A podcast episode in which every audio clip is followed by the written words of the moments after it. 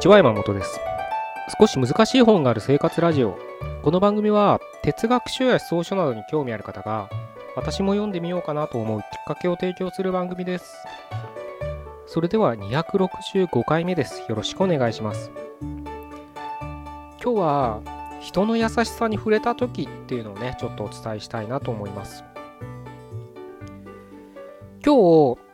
よく行くカフェに行ってたらですねそこであのバリスタの人と、うん、いつも通り会話してたんですけどまあちょっと間がいたのかな、うん、1週間ぶりぐらいに行ってたんですけどなんか最近元気ないですよね って言われたんですよ。で夏バテですか？みたいな風に聞かれてで僕個人としてはあの全然夏バテしてなくてむしろ元気いっぱいでで食欲とかが落ちてるわけでもないしあのまあちょっとこのポッドキャストで話したかどうかわかんないですけど僕あのクーラーがどうしても苦手なのでもうこんだけ暑い暑いって言われてる中でも一切クーラーつけてない生活をしてるわけです。それでもまあ夏バテ知らずだと思ってたんですけどその人から見たら僕はなんか元気がないように受け止められたらしいんですね。でも確かにね言われてみると食欲は全く落ちてないんだけど最近そのまたねちょっと食べるものにちょっとあの苦労しててというのもな食べるものがないんですよ正直。あのまあ作ればいいんですけど自炊すれば。ちょっと時間がなくて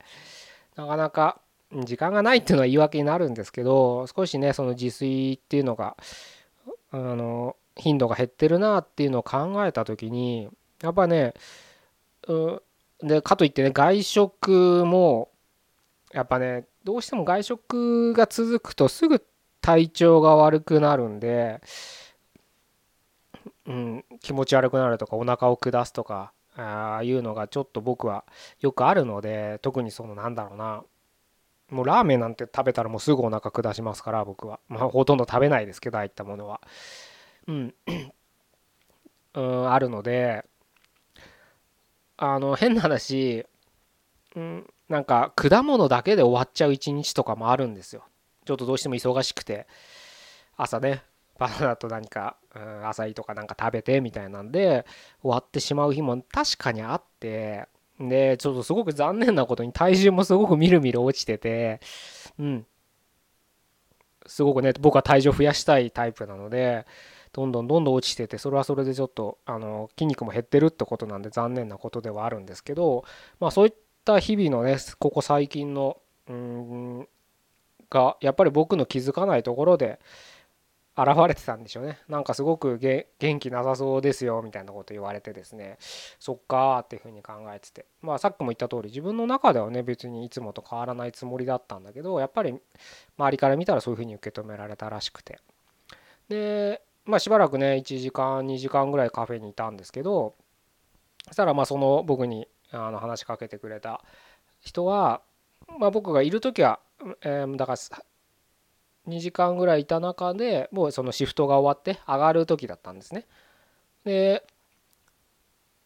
僕がね本読んでたら肩トントンって叩かれてうん？と思って後ろ振り向いたらなんかねあの付箋にねいろんなメモを書いたね付箋を僕に渡してくれてこれあの夏バテにいいですよみたいな形で例えば疲労筋肉疲労にはとかね食欲不振にはみたいなんでこういう食べ物がいいビタミン B1 がどうだらこうたらみたいなのをねすごく綺麗綺麗というかあのメモを書いたのをねあの僕に渡してくれて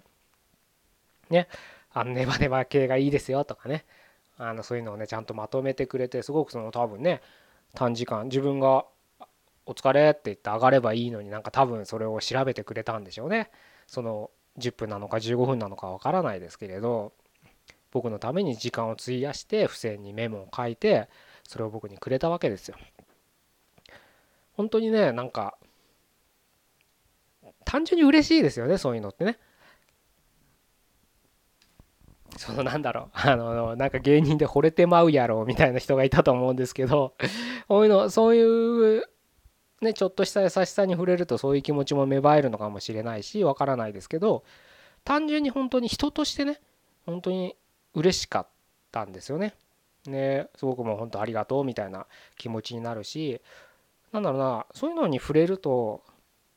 いろいろ考え考えるとか単純に嬉しいしやっぱり考えるきっかけになると思うんですよ。というのもやっぱり僕ね疲れてる風に周りから見られてたってことはその分ちょっと心配をさせてしまってるってことなんです。多分ね。所詮そのよく来てくれるお客だからかもしれないけどそれはそれでいいんです。ただ元気ないねっていうふうに思われたってことはその分ちょっとやっぱり心配させてしまったってことはその分なんか気を使わしてるっていうかね。うーんなんだろうな。まあ考えさせたってことですよねこれってやっぱりねあの僕としては、まあ、反省すべきと点なんです。まあ、自分のだからさっきも言った通り内情は別に元気いっぱいなんです。でも外に対する態度としてやっぱりそういうふうに受け止める人がいるってことはその分だけ心配をさせてしまったわけですからね。うん。それはそれでなんか申し訳ないなって気持ちになるわけです。やっぱりなんだろうな雰囲気っていうのは僕は連鎖すると思ってて例えば職場において常にイラついてる人の周りってやっぱりピリピリするんです。ああいう時って自分ではね気づいてないあのいやいやあんな人別に仕方しとけばって思ってるかもしれないけどそういう思ってる時点でその人のエネルギーが費やしてるんです。ずっと冷凍庫にいて寒いけど我慢してるみたいな状態ですよ。わかるかな？まあ要するになんか自分のね貴重なエネルギーをそういう人が奪ってってるんです。バリアを張らなきゃいけないわけですそういう人に本当にいますよね日々イライラしてる人って。そういう人ってなんか気になるじゃないですか。自分に関係ない人でも身近にいたらね。あの貧乏ゆすりずっとしてる人とかいますよね。イラつきますよね、ああいうの見てるイラつくってことはその分エネルギー使うわけですから。いくら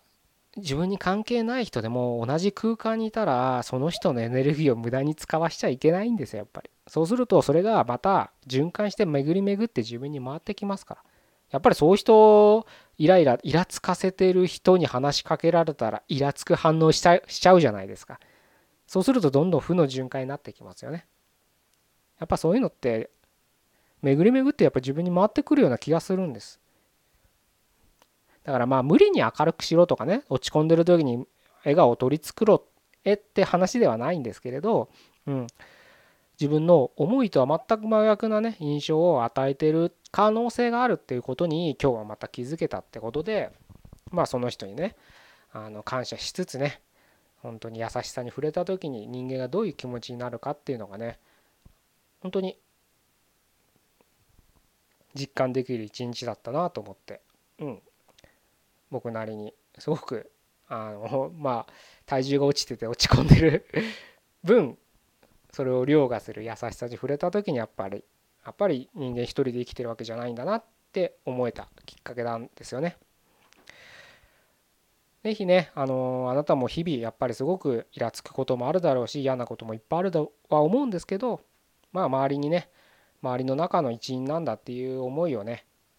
少しでも持てばね何か無理にそんな優しくする必要もないですけれどでも無理にねツンケさせる必要もないわけでまあニュートラルが一番いいのかなっていうふうには思いますけれどニュートラルっていうのがじゃあ自分の中でどういう状態かっていうのはねやっぱり